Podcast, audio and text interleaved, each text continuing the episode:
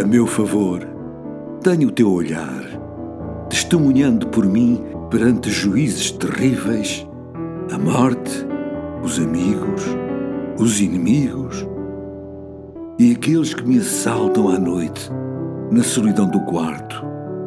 Refugiam-se em fundos sítios dentro de mim, quando de manhã o teu olhar ilumina o quarto. Protege-me com ele, com o teu olhar, dos demónios da noite e das aflições do dia. Fala em voz alta, não deixes que adormeça. Afasta de mim o pecado da infelicidade.